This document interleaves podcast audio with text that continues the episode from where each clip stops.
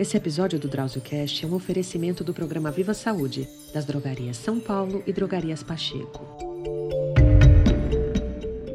Olá, meus amigos. Quando nós falamos em diabetes, todo mundo pensa nos tipos 1 e 2, que são os mais conhecidos, né? Mas existem outros tipos de diabetes, entre eles um dos mais frequentes é o diabetes gestacional. Na gravidez ocorrem muitas mudanças hormonais que podem afetar a ação da insulina. A insulina é a chave que abre a porta das células para a entrada da glicose. A glicose é fundamental porque é ela que vai dar energia para a célula executar suas funções. No caso dessas mudanças hormonais da gravidez, pode surgir um aumento das taxas de glicose no sangue por uma resistência à ação da insulina, levando ao diabetes gestacional. O diabetes gestacional tem riscos, mas pode ser controlado com alguns cuidados elementares. O aumento da glicemia na gravidez é uma das causas do nascimento de bebês de grande peso, bebês que crescem muito e dificultam a passagem depois pelo canal do parto. Ele pode causar também a hipoglicemia neonatal, e o aumento do risco de diabetes tipo 2 no futuro da mãe e para o feto também, que aumenta, tem um risco mais alto de diabetes tipo 2. Por isso é muito importante fazer o acompanhamento da taxa de glicose, da glicemia, através dos exames no pré-natal. Para falar mais sobre o diabetes gestacional e a melhor forma de diagnosticar e de controlar as complicações, nós trouxemos a médica ginecologista e obstetra Marcele Timothy. Marcele, seja bem-vinda. Obrigada, doutor.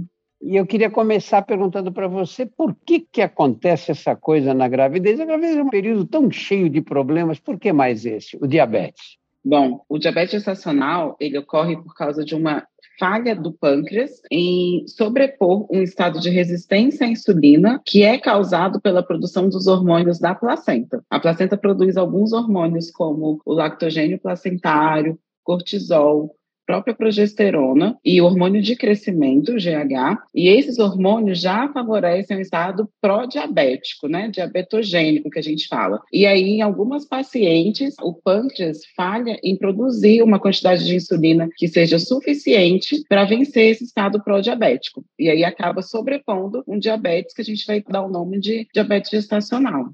E é uma condição comum essa? Acontece com muita frequência? Infelizmente, sim, é uma condição muito comum. Hoje em dia, até por causa de questões de aumento de peso, obesidade, sedentarismo, tem sido uma condição cada vez mais comum, né? Esse mecanismo é um mecanismo antigo. Então, hoje as mulheres mudaram. Antigamente, as mulheres andavam muito, caçavam e tudo aquilo mais. E hoje em dia, o corpo é preparado para armazenar todo tipo de energia que chega para ele. Porém, hoje as pacientes grávidas, elas às vezes se exercitam menos, tem um, um, aporte muito maior de comida, né? Uma facilidade muito grande no acesso à comida, comidas industrializadas, alto índice glicêmico, e isso acaba favorecendo mais o diabetes gestacional. A gente acredita, tem estudos que falam de 2 a 36% das gestantes com diabetes gestacional, a depender de etnia, de local onde o estudo é feito, dos critérios diagnósticos que são utilizados. E também tem outro fator também que as pacientes hoje estão engravidando numa idade mais avançada. E o diabetes gestacional, ele é mais comum em pacientes a partir dos 25 anos de idade. Marcele, e o histórico familiar? Uma mulher engravida, além desses fatores de risco que você citou, obesidade, etc., ela tem a mãe diabética, ou avó com diabetes na família, ou tias com diabetes. Isso é um fator de risco para ela também? Sim, o, histórico familiar, principalmente parentes de primeiro grau, é um fator de risco para o diabetes gestacional. Além disso, quando a própria paciente já tem o diabetes, ou às vezes não tem diabetes, mas tem obesidade, resistência à insulina, aumento da hemoglobina glicada, alguns parâmetros que a gente chama de pré-diabetes, isso já é também um fator de risco para um maior risco de desenvolvimento de, do diabetes gestacional. E quando você recebe uma paciente que ganhou peso durante a gravidez ou já vinha com excesso de peso, tem casos na família, enfim, tem os fatores de risco para o diabetes. Que tipo de orientação você dá? Ela está bem, não tem diabetes gestacional ainda, glicemia normal, tudo certinho. Que orientação você dá? Essas pacientes com fator de risco, que já têm algum histórico familiar ou histórico pessoal, histórico de ganho de peso excessivo nos últimos tempos, ou ganho de peso excessivo no início da gestação, principalmente ali entre 18 e 24 semanas, todas essas pacientes, as duas primeiras orientações que elas têm é de mudança de estilo de vida. O que é essa mudança de estilo de vida? Hábitos saudáveis de alimentação e de atividade física, né? Essas pacientes, na verdade, elas devem ser orientadas até antes mesmo de engravidar, a perderem peso, a adotarem uma dieta com o objetivo de perda de peso mesmo, uma dieta um pouquinho mais restritiva, atividade física regular de intensidade moderada, numa duração ali mais ou menos de 50 minutos. Então, a primeira orientação para essas pacientes é essa: atividade física e uma dieta mais adequada. E como é que vocês fazem o diagnóstico no pré-natal? Basta fazer uma vez a glicemia no começo da gravidez? Com que frequência ela deve ser repetida? Então, a gente começa no início do acompanhamento pré-natal independente de quando a paciente começa, se é com, logo no início, com oito semanas, ou se são pacientes que já descobriram a gravidez mais tardiamente, o primeiro exame que a gente faz é o teste da glicemia de jejum. Aquele exame que você vai lá no laboratório, num jejum de mais ou menos 10, 12 horas, e colhe o teste no laboratório. Esse teste esperado é que a glicemia esteja abaixo de 92, que é o nosso valor de referência para o diabetes gestacional. Caso a glicemia da paciente esteja acima de 92, né, entre 93 e 126, a gente considera ela uma diabetes gestacional. As pacientes que, por um acaso, fazem esse teste e a glicemia de jejum dela está acima de 126, a gente considera que a paciente tem um diabetes mellitus tipo 2, que é o diabetes prévio, diabetes que a maioria da população tem. Então, são esses os valores de referência do primeiro teste. Depois, todas as pacientes, elas fazem um rastreio, mais ou menos entre 24 e 26 semanas. Em algumas pacientes, a gente até considera fazer anteriormente, se essa paciente já tem algum fator de risco mais importante, como um ganho de peso que sobressai, ou obesidade, às vezes a gente pode adiantar que a gente faz aquele teste da curva glicêmica, né? Teste oral de tolerância à glicose. Como é que é feito esse teste?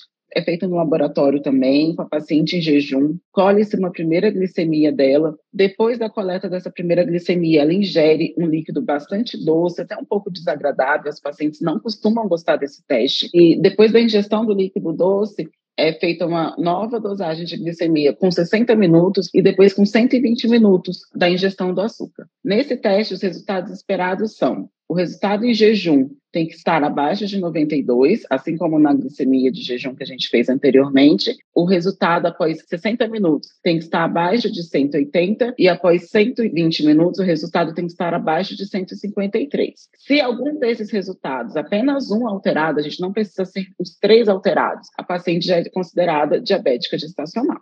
Além disso, né, que tem muita paciente que faz o teste, se sente livre, às vezes começa a pecar um pouquinho em torno de alimentação, volta a ganhar peso. A gente continua um acompanhamento durante todo o pré-natal com quais medidas? Com o peso do bebê, para a gente ver se é um bebê macrosômico, que a gente fala que é um bebê com peso além do esperado para aquela idade gestacional, e também a gente fica verificando a quantidade de líquido, porque duas consequências da diabetes gestacional são justamente aumento do peso e aumento do líquido amniótico, que a gente chama de polidrâmino. Se durante o pré-natal, em algum momento, a gente verificar que o bebê está acima das curvas, né, dos percentis, que a gente espera ali do percentil 95, principalmente principalmente do percentil 97, ou que o líquido está aumentado, que seria um valor ali do maior bolsão vertical, que a gente mede na ecografia, o maior bolsão acima de 8, que caracteriza o polidrâmino, aí geralmente essas pacientes a gente solicita que elas façam um perfil glicêmico em casa. O que, que é o perfil glicêmico?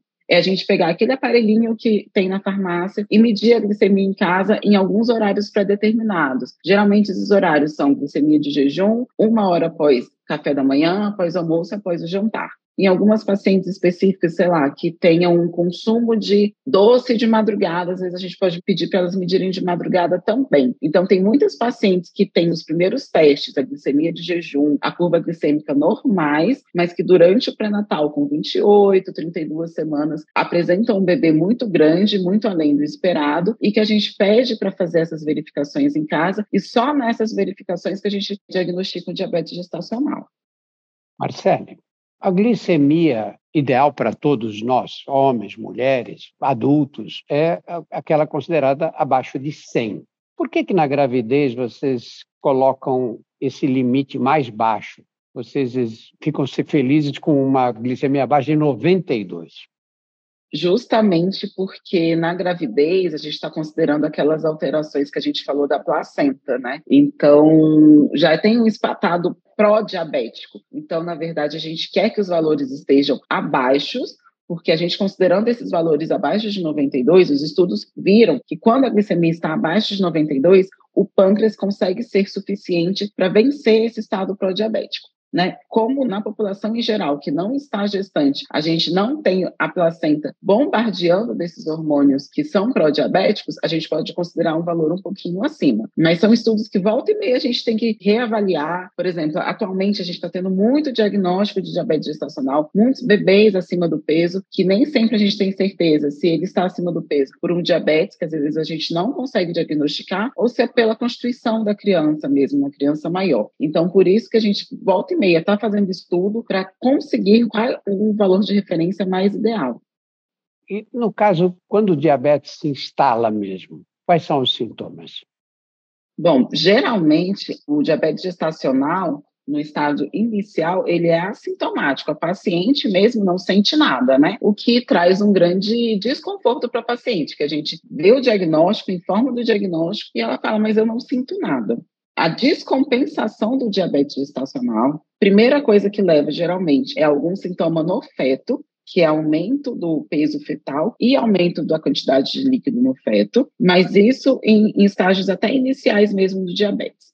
Pacientes que têm o diabetes descompensado, muito descompensado, glicemias de jejum aí acima de 200, até acima de 400, podem sofrer com cetoacetose diabética que é uma entidade que é presente até em outros pacientes com diabetes, não é exclusivo do diabetes gestacional, que ele é classificado como uma urgência e que a paciente pode apresentar, nesse caso, náuseas, vômitos, palpitação, taquicardia. No exame, a gente vê um estado de acidose, que aumento do pH do sangue, e isso é devido a uma carência de insulina. A gente tem que repor insulina. E como é considerado uma urgência, é um indicativo da paciente ser internada para a gente conseguir fazer o controle da insulina da paciente. Mas a paciente, em geral, a grande maioria das pacientes com diabetes gestacional, aquelas que não precisam usar insulina, aquelas que fazem o controle do diabetes apenas com dieta, em sua grande maioria elas são assintomáticas. Volta ou outra, dependendo do consumo de glicose que elas têm, pode ser que elas tenham algum sintoma, como hipoglicemia, que é a queda da glicemia mas basicamente, na maior parte das vezes, elas são assintomáticas. E isso que a gente tem que ficar de olho, porque para levar algum sintoma como cetoacidose diabética, é porque a paciente já está muito grave. Marcelo, e aí quando você faz o diagnóstico, não, essa pessoa tem uma glicemia que é compatível com diabetes. Como é o tratamento? Primeiro tratamento sempre vai ser a mudança do estilo de vida. Então, assim que a gente tem um diagnóstico de uma paciente com diabetes gestacional, a gente orienta a paciente a seguir com acompanhamento nutricional para fazer uma dieta. Nem sempre a dieta vai ser com objetivo de perda de peso mesmo, é mais um controle do ganho de peso e também a fazer atividade física regular, né? Pelo menos uma frequência aí de três, a quatro vezes por semana de uma atividade física de moderada intensidade, que a paciente goste, né? Não adianta falar só para ela fazer alguma atividade física. Não tem uma atividade física específica para diabetes gestacional. Qualquer atividade física que a paciente goste, se sinta confortável, que ela fique fazendo regularmente, que ela consiga manter uma boa frequência é válida e essa é a primeira medida que a gente tem para a paciente. Nem todas as pacientes com diabetes gestacional precisarão usar medicação. Quando que as pacientes precisam usar medicação? Quando a gente não consegue manter um controle do peso da paciente ou do peso do bebê apenas com dieta. Aí, nessas pacientes, pode ser que a gente tenha que usar medicação. Mas a grande maioria das pacientes, a gente consegue, só com essas medidas de atividade física e controle do ganho de peso, a gente consegue manter elas no alvo, sem precisar entrar com nenhuma medicação. Você falou dos problemas que o diabetes gestacional pode criar para o feto, né? A macrosomia, deu à luz, o bebê tinha 5 quilos. Né? E o diabetes, essa hipoglicemia que aparece na criança, no feto, no bebê, logo depois do nascimento. Explica um pouquinho melhor esses dois problemas e as consequências deles.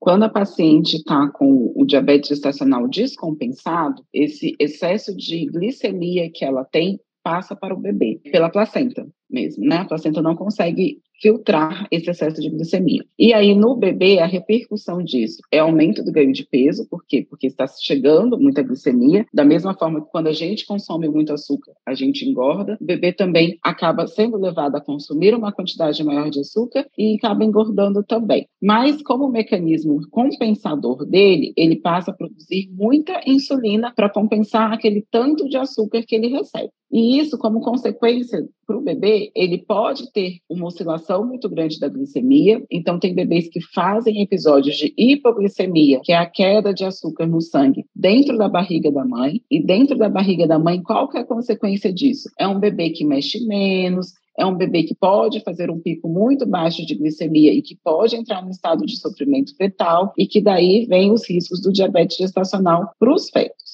Após o nascimento, esse bebê o, o pâncreas dele continua entendendo que ele tem um aporte muito grande de nutrientes, de glicose, uma chegada muito grande de glicose, e a gente sabe ali que nos primeiros dias de vida, nas primeiras horas, principalmente de vida, o bebê ainda está aprendendo a mamar. Então, ele tem uma chegada pequena de nutrientes para ele. Só que o pâncreas está bombardeando ele com insulina. E aí, qual que é a função da insulina? Pegar o sangue e colocar para dentro da célula. Quando a gente tem muita insulina fazendo isso, a gente fica com uma quantidade insuficiente de sangue na célula. O bebê fica com pouco sangue na célula. E aí ocorre o episódio de hipoglicemia, que é a queda do, do açúcar no sangue do bebê. E esses episódios também levam à hipóxia, né, que é o, o pouco oxigênio no sangue do bebê, e que isso que é grave. Isso que é hipoglicemia pós-natal. E aí no período neonatal, ali imediato, o que, que se recomenda? É que a gente fique verificando sempre a glicemia do bebê, que o bebê não fique muitas horas sem se alimentar para não ter esse pico de insulina e não levar a hipoglicemia. E esse é um grande risco do diabetes. E aí, futuramente, como é um bebê que já o pâncreas dele já foi testado, sobrecarregado, são bebês que têm uma tendência maior a desenvolver obesidade infantil e também diabetes gestacional até na idade adulta. Então, o diabetes é uma doença que a gente começa às vezes lá no iníciozinho, a gente acha que não é uma coisa grave grave, até porque a paciente não tem sintoma, mas que pode ter repercussão para o resto da vida do bebê dela.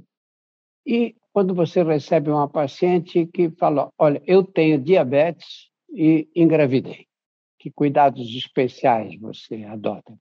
Vai depender de como estava esse diabetes dela antes dela engravidar, né? Se esse diabetes estava compensado ou descompensado, qual que era o cuidado que ela estava fazendo para cuidar desse diabetes, ela estava usando uma medicação oral, ou uma insulina. A grande maioria das pacientes que já têm o diabetes mellitus prévio à gestação, elas vão ter que acabar usando insulina como o, o, método de controle dessa glicemia, né? Porque o pâncreas dela já tinha uma falência na produção da insulina, e aí quando ele ainda é sobrecarregado com a gestação, ele não consegue exercer a função dele corretamente. Então, geralmente, essas pacientes as pacientes serão candidatas a fazerem uso de insulina. Pacientes, às vezes, com diabetes tipo 2, que ainda conseguiam um controle do diabetes apenas com hipoglicemiantes orais, como o, o mais conhecido que a gente tem é a metformina, geralmente essas pacientes, durante a gestação, se a gente não conseguir o controle com dieta e atividade física, que é mais difícil nessas pacientes, a gente acaba tendo que lançar mão do uso da insulina mesmo.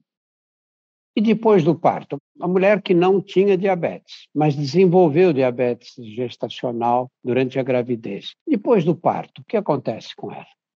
Então, como esse diabetes gestacional foi uma condição que foi influenciada ali pela placenta, geralmente depois do parto, a grande maioria das pacientes resolve o diabetes Então, se era uma paciente que não tinha uma descompensação grave, que a gente não tinha que usar uma insulina para ela, geralmente depois do parto ela fica sem uso de medicação, sem dieta específica, se ela quiser voltar para a dieta dela anterior ela pode voltar, mas geralmente a gente faz um teste 42 dias depois do parto, a gente repete aquela curva de glicose, aquele teste de tolerância oral à glicose. Tem uns estudos que falam que até 50% das pacientes que tiveram diabetes gestacional ficarão diabetes com diabetes tipo 2 nos próximos cinco anos. E também a gente sabe que se essa paciente voltar a engravidar, o risco dela ter diabetes gestacional nessa gestação posterior é altíssimo. Então, por isso que a gente faz sempre o teste e a gente recomenda também que essa paciente, pelo menos uma vez ao ano, acompanhe com o seu médico e repita essa curva glicêmica para ver se ela não está ficando diabética.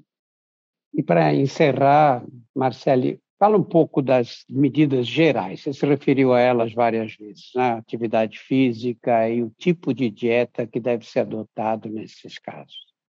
A dieta, eu acho que é o grande medo das pacientes, né? Porque a gente entende, às vezes, que uma dieta, para quem é diabético, é uma dieta que tem que restringir totalmente a ingestão de açúcar e de carboidrato, e caprichar muito em proteína e gordura. E não é bem assim. A gente não consegue ter uma dieta criteriosa com relação ao diabetes gestacional. O que, que a gente orienta de dieta? São dietas que visam a redução ou controle do ganho de peso. A gente sempre encoraja esse tipo de dieta. Não precisa e não não deve ser uma dieta muito restritiva em carboidrato e açúcar, porque a gente sabe que, a depender da quantidade de gordura que a gente consome, junto com proteína, essa gordura no nosso metabolismo, ela às vezes é transformada em açúcar. Então, é uma dieta que a gente tenta reduzir um pouco o carboidrato, principalmente carboidrato de alto índice glicêmico, a gente tenta também uma dieta evitar o uso de farinhas refinadas, consumo de alimentos industrializados, embutidos, refrigerantes principalmente, né? Como a gestante às vezes não pode consumir bebida alcoólica, a grande maioria acaba consumindo uma quantidade maior de refrigerante e o refrigerante tem muito açúcar, então a gente pede para a paciente para ela cessar o consumo de refrigerante, de açúcares refinados, de adoçante. Então a dieta é mais ou menos isso. Assim, geralmente eu peço sempre ajuda de um nutricionista que acompanha acompanha em conjunto a, a paciente comigo. E no referente à atividade física, como eu disse,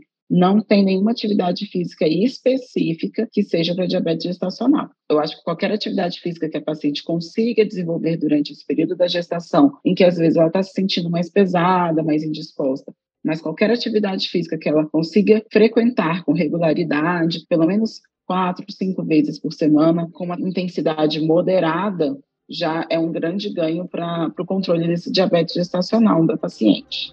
Marcele, muito obrigado por essas explicações tão claras e didáticas que você nos deu. De nada, doutor.